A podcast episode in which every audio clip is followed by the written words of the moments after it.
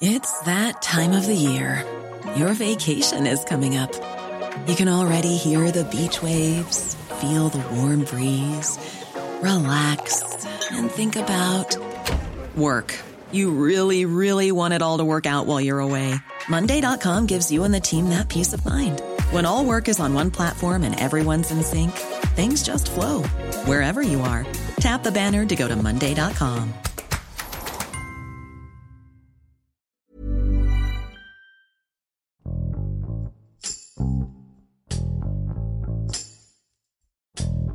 Tras la despenalización del aborto a nivel federal en México, el número de mujeres estadounidenses que cruzaron la frontera para realizarse este procedimiento médico ha aumentado, debido a que en distintos estados de su país la interrupción del embarazo está castigada.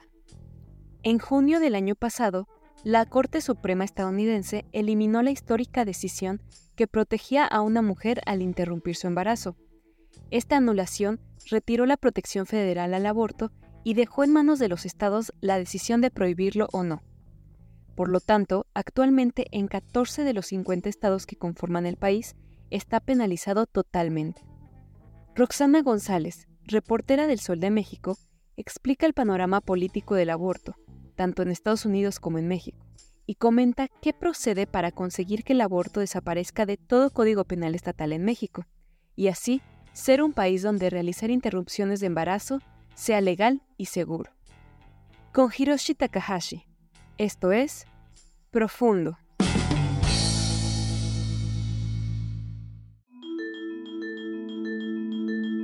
El 6 de septiembre pasado, la Marea Verde en México consiguió una nueva conquista. La Suprema Corte de Justicia de la Nación despenalizó el aborto a nivel federal en todo el país. Esa decisión unánime del máximo tribunal obliga a las instituciones de salud pública federales, como el Instituto Mexicano del Seguro Social, el Instituto de Seguridad y Servicios Sociales de los Trabajadores del Estado, el ISTE o de Pemex, a ofrecer el servicio de forma gratuita. Además, según indica la resolución de la Corte, en ningún caso el personal médico podrá ser criminalizado por llevar a cabo abortos. Esta decisión fue un escalón sin duda más hacia la libertad de interrupción del embarazo después del precedente histórico del año 2021, cuando precisamente la Suprema Corte apuntaló el recurso de la lucha feminista al dictaminar que ninguna mujer podía ir a la cárcel por abortar, por lo que obligaba a los jueces a desechar el caso penal cuando llegaba a sus manos. Además, el máximo tribunal mexicano ordenó al estado de Coahuila, donde se había presentado la acción de inconstitucionalidad, a cambiar su código penal. Este paso pues debió ser el primero para que el resto de entidades de México retirara de sus eh, legislaciones las penas por interrumpir el embarazo.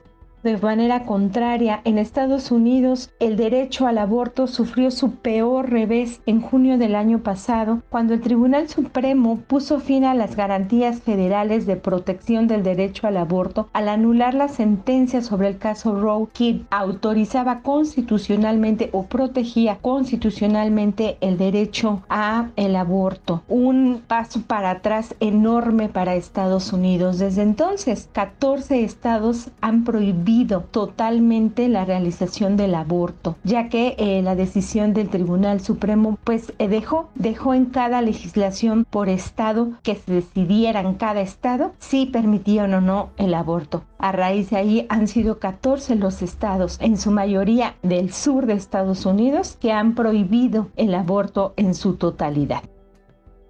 El caso Roe fue litigio judicial eh, ocurrido en 1973 en el que la Corte Suprema de Estados Unidos dictaminó que la Constitución eh, protege la libertad de una mujer embarazada para elegir abortar sin excesivas restricciones gubernamentales. Todo inicia en 1969 cuando una mujer soltera de 25 años eh, bajo el seudónimo de Jane Roe desafió las leyes de Texas sobre el aborto. El Estado prohibía esta práctica por no estar con en la Constitución, excepto en los casos en los que la vida de la madre estuviera en peligro. Como defensora de la ley contra el aborto estaba Henry White, el fiscal de distrito del condado de Dallas, eh, y por eso es que la batalla legal se conoce como Rose contra White. Jane Roe estaba embarazada de su tercer hijo cuando afirmó que había sido violada y presentó su caso ante tribunales. No obstante, su alegato fue rechazado y la obligaron a dar a luz. En 1973 su apelación llegó a la Corte Suprema de Estados Unidos, donde su caso se escuchó junto al de otra mujer de Georgia de 20 años de edad. Ambas argumentaron que las leyes de aborto en Texas y Georgia estaban en contra de la Constitución porque infringían el derecho de la mujer a la privacidad. Por una votación de 7 a 2, los jueces de la Corte dictaminaron que los gobiernos carecían del poder para prohibir los abortos. Los magistrados decidieron que el derecho de una mujer a interrumpir su embarazo estaba protegida por la Constitución.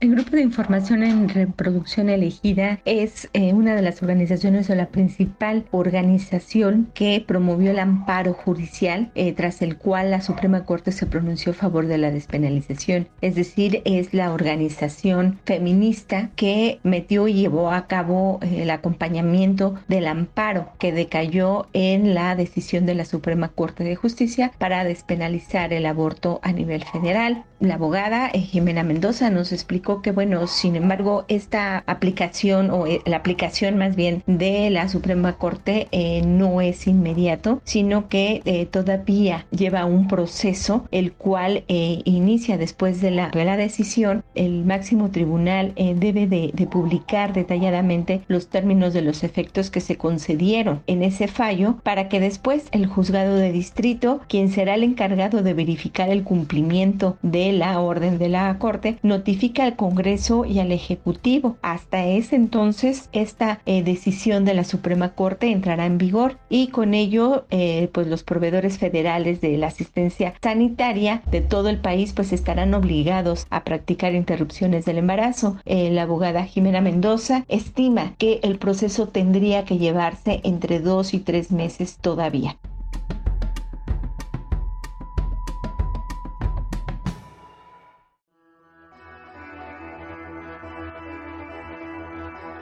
De acuerdo con eh, datos de la Oficina de Aduana y Protección Fronteriza de Estados Unidos, el número de estadounidenses, de mujeres estadounidenses que refieren el aborto como motivo de su viaje a nuestro país ha aumentado 42% a partir del fallo de la Suprema Corte el pasado 6 de septiembre los puentes fronterizos que comunican a Texas, estado de la Unión Americana que como ya dijimos prohíbe totalmente el aborto, han registrado un total de 47 cruces desde el pasado 6 de septiembre frente a 19 que ha registrado eh, CBP en el resto de la frontera.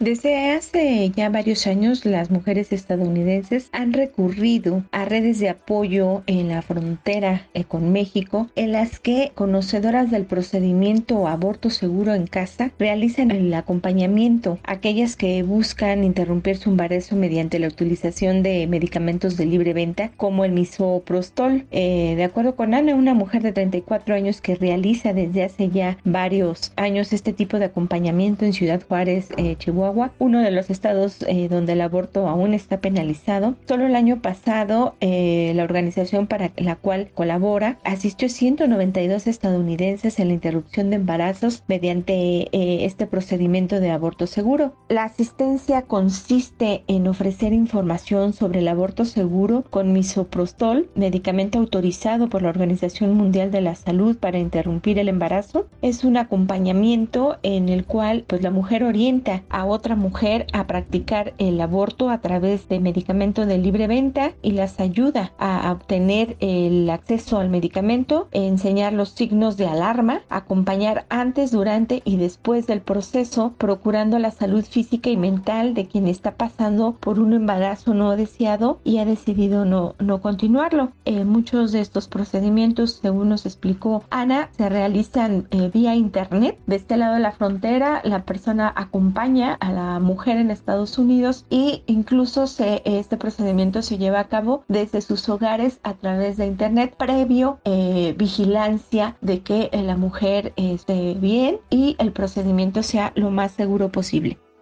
A pesar de los avances que ha habido en el tema en México, sin duda el aborto sigue siendo un tema tabú y de vergüenza para muchas mujeres, por lo que yo creo que eso es todavía un obstáculo importante para pues llevar a cabo la labor periodística sobre este tema. Eh, las mujeres a veces eh, les da mucha pena eh, decir que abortaron o que piensan abortar, sobre todo en la generación de adultos. La generación de, de mujeres más jóvenes pues te está inmersa ya en esta marea verde que no solo está avanzando en México, sino que abarca a varios países de América Latina y de otros lados del mundo. Pero sin duda yo creo que el, mayor problema que todavía existe es el tabú, la estigmatización y la vergüenza de hablar del tema de aborto.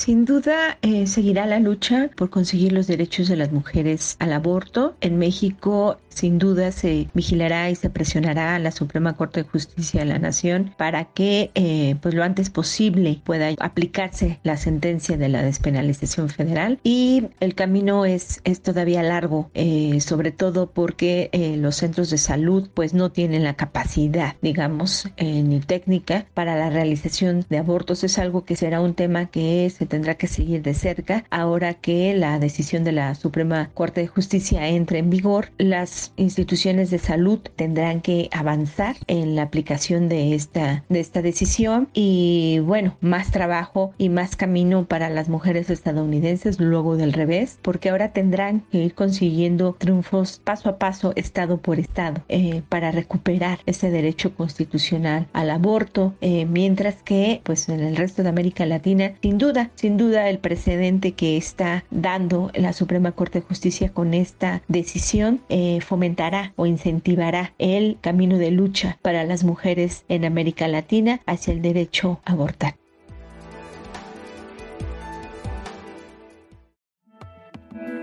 Te invitamos a suscribirte a nuestro podcast a través de las plataformas de Spotify, Apple Podcasts, Google Podcasts, Deezer y Amazon Music, para que no te pierdas ningún episodio. También nos puedes escribir a podcast.om.com.mx o en Twitter podcastom. Te recomendamos escuchar Aderezo, donde nuestras especialistas en nutrición tienen las mejores recomendaciones para mejorar la alimentación. Porque no hay nada más rico que sentirse sano.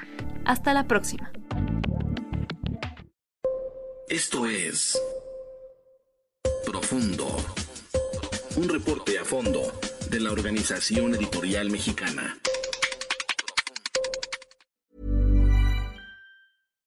If you're looking for plump lips that last, you need to know about Juvederm lip fillers. With Juvederm Volbella XC and Juvederm Ultra XC, your lip look, whether it's subtle or bold, can last up to one full year with optimal treatment and no additional maintenance. Find a licensed specialist and see if it's right for you at Juvederm.com today. That's J U V E D E R M.com. Add fullness to lips in adults over 21 with Juvederm Volbella XC or Juvederm Ultra XC. Do not use if you have severe allergies or a history of severe allergic reactions, or if you're allergic to lidocaine or the proteins used in Juvederm. Tell your doctor if you have a history of scarring or taking medicines that decrease the body's immune response or that can prolong bleeding. Common side effects include injection site redness, swelling, pain, tenderness, firmness, lumps, bumps, bruising, discoloration, or itching. As with all fillers, there's a rare risk of unintentional injection into a blood vessel, which can cause vision abnormalities, blindness, stroke, temporary scabs, or scarring. For full important safety information, visit juvederm.com.